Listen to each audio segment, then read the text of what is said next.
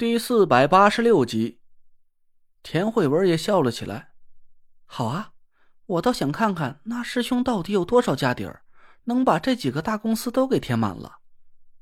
我一想起今天那若兰忍着肉疼掏了五个亿的模样，就忍不住好笑。我算了一下其他几个公司的大致市值，嘿嘿冷笑了起来。爸和孙叔的两个公司市值就超过五十个亿了，再加上张大哥和宁克。我这次不把师兄的心肝肺给捅破了，就算是便宜了他。田慧文扒着手指头想了一下，点头笑了笑说：“他再有钱，也不会这么轻松拿出上百亿的资金吧？要是进展顺利的话，我们就可以很快逼他联络境外那个神秘的财团了。”我松了口气，总算是快要接触到斗金风投集团的核心秘密了。我和田慧文美美的睡了一大觉。第二天早晨，不紧不慢的吃了早饭，果然在十点的时候，网络出现了问题，网络连接上显示出一个红色的叉号。我按照王月的指示拨了宽带维修的电话，过了没多久，院门口就有人按门铃，一个背着一卷网线、提着个工具箱的维修工人站在门口，请问是陶先生家吗？我故意站在门口和他聊了几句，对，刚才是我打的维修电话。这网络不知道怎么断了，我还急着玩游戏呢。麻烦您给我看一下。好，方便进去排查一下故障吗？方便，方便，请进吧。我和维修工人说话的时候，不远处有几个疏通河沟的工人，好像不经意的在抬眼向我们这边看过来。我猜那些人里肯定有德福安排的眼线，心里暗暗冷笑了一声。果然猜中了，我和田慧文的行动现在都被监视了。维修工人进了屋子之后，我赶紧关好了院门。他摘下了帽子，朝我和田慧文笑了笑。我一下子就认出了他的模样。哈，是你呀！你是王月那个行动小组里的，代号叫舍利，是队里的技术员，对吧？陈先生好记性，是我。舍利露出一口大白牙，朝我笑了笑。时间紧迫，我先把队长的意思给你传达一下。相关部门那边已经有人打过招呼了。一个小时以后，你们去银行大厅和大堂前经理对接，他会把你们带到贵宾业务窗口，由工号零五幺六的工作人员给你们办理业务，在田小姐名下的彩虹房地产开发公司建立一个独立的银行账户。然后呢？我紧张的问舍里，他笑了起来。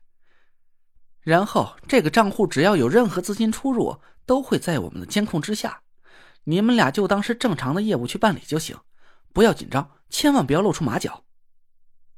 我和田慧文点点头。我问舍利：“是不是还需要我在公司里给德福搞台专用电脑，里面加载个木马软件，这样才能监控到他和境外财团的资金往来？”舍利被我逗得笑了半天。你是电视剧看多了吧？那若兰和德福哪有这么好糊弄？他怎么可能去你们公司操作这么隐秘的事情？肯定会用他们自己网络加密过的电脑，而且。还有可能会使用境外 IP 躲避我们的网络技术追踪。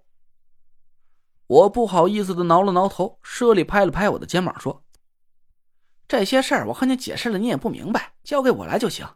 你俩一会儿就正常的去银行办理业务，然后随便做点什么都行，逛逛街，吃吃东西，不要让跟踪你们的人发现有什么可疑的地方就对了。”呃，好吧。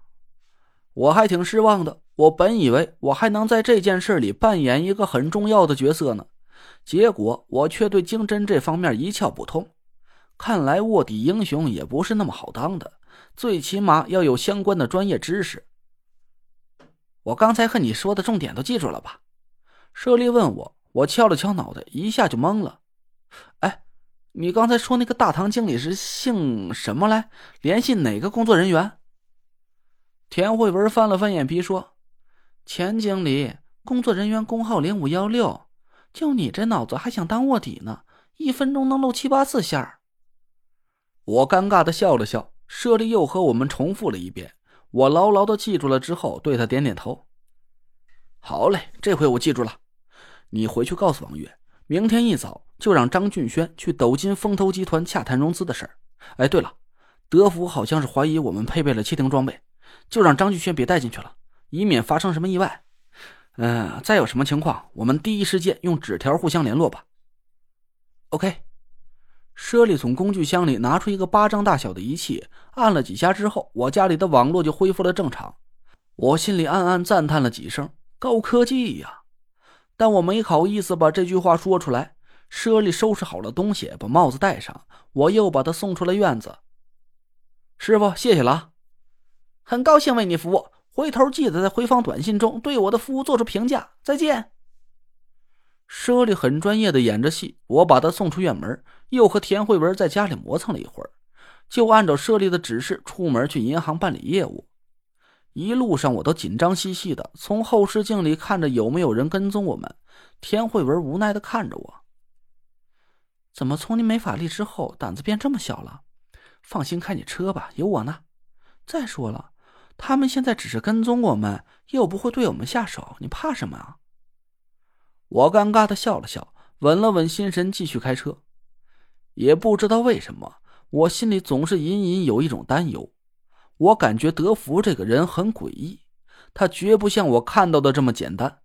他的身份就像是一个谜团，让我总也猜不透他到底是什么来路。而且我还有一种莫名其妙的直觉，我感觉德福的背后绝不仅仅只有一个纳若兰而已。我总感觉德福的背后还隐藏着一个我从来没见过的风水高手。但这个人到底有多深的道行？到底是敌是友？或者说，这个人到底想要从我和田慧文身上得到什么？我都不得而知。不然，就凭德福那点道行，他怎么敢一而再、再而三的向我和田慧文挑衅？他很有可能是依仗着背后那个神秘大人物才敢这么做的。要是这个推论成立的话，我暗自为纳若兰担心了起来。他太过于信任德福了，对他好像一点戒心都没有。但德福一旦对纳若兰产生了异心，那他将会置身于万分危险的境地。